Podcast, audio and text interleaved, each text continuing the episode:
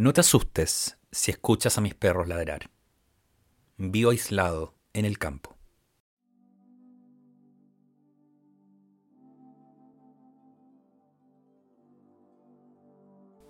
Bienvenido a mi podcast.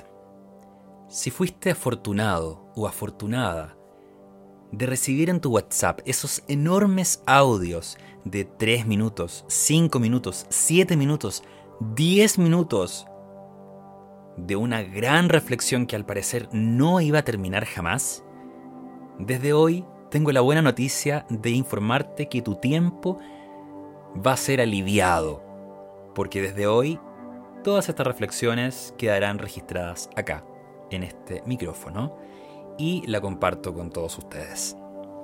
Gracias por haberme dedicado tiempo previamente escuchando mis audios de WhatsApp.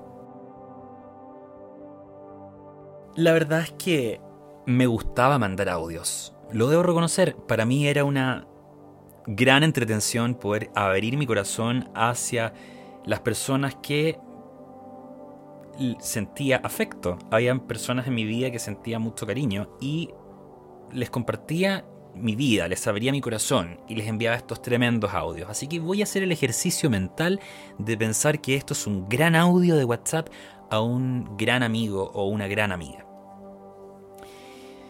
Esto comenzó cuando me ocurrió algo en esta gran etapa de soltería.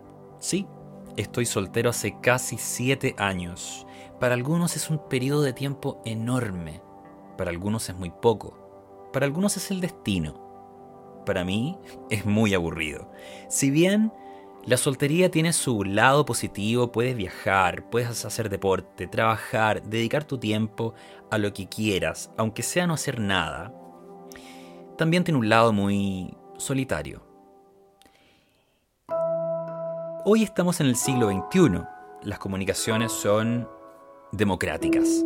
Hoy la mayoría de las personas tiene un smartphone y puede estar en contacto sin necesidad de estar físicamente cerca. Hoy el mundo está atravesando una gran crisis sanitaria que nos obliga a tener un distanciamiento social y las redes sociales nos ayudan a estar en contacto.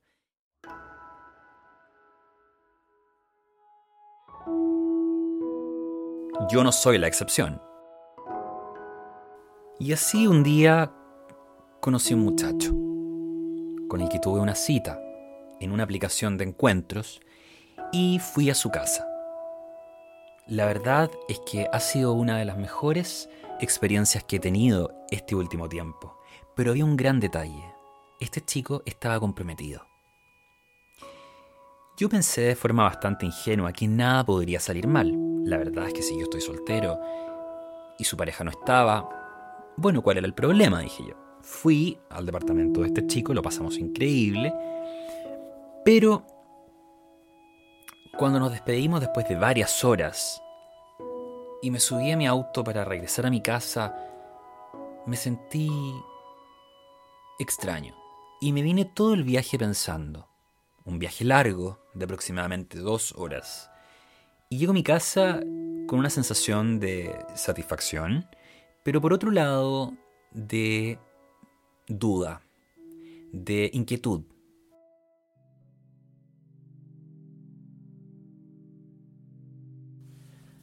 A este muchacho lo llamaremos el chico número uno y lo vamos a dejar en pausa por un momento.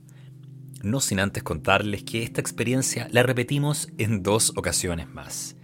Honestamente, nada podía salir mal.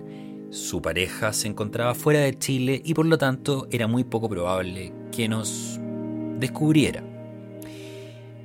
Pero hace un par de días me escribió por esta misma aplicación otro muchacho, el que llamaremos el chico número 2. Y también estaba comprometido, convivía con su pareja y al parecer no estaba cómodo con la cotidianeidad que tenía con su pareja y estaba buscando nuevas experiencias. Fue en ese momento cuando decidí no conocerlo. En ese momento, la sensación que tuve después de compartir con el chico número uno, por fin podía encontrar claridad en mi cabeza. Lamentablemente me di cuenta que las personas que estamos solas o solteras no tenemos el mismo apoyo emocional que tienen las personas comprometidas. ¿Qué quiere decir eso?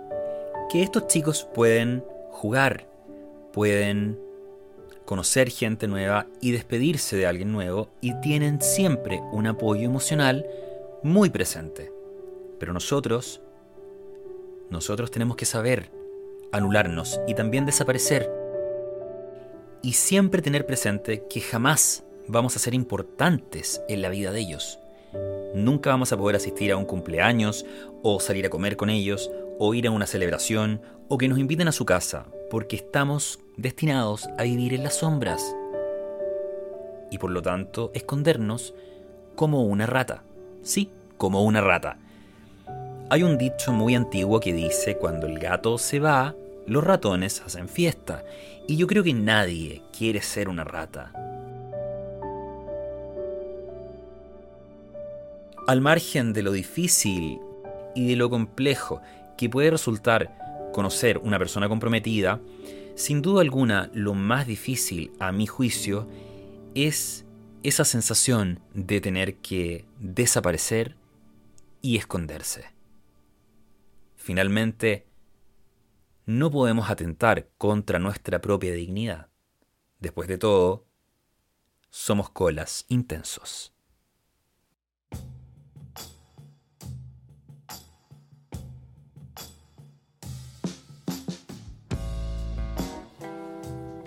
Y así hemos llegado al final de nuestro primer podcast.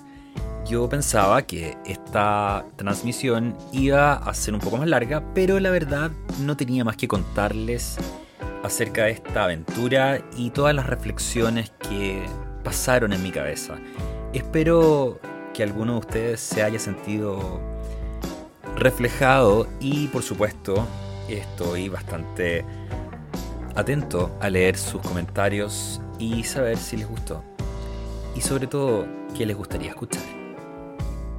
Les mando un abrazo y suscríbanse. Pronto vienen más podcasts. Hasta pronto.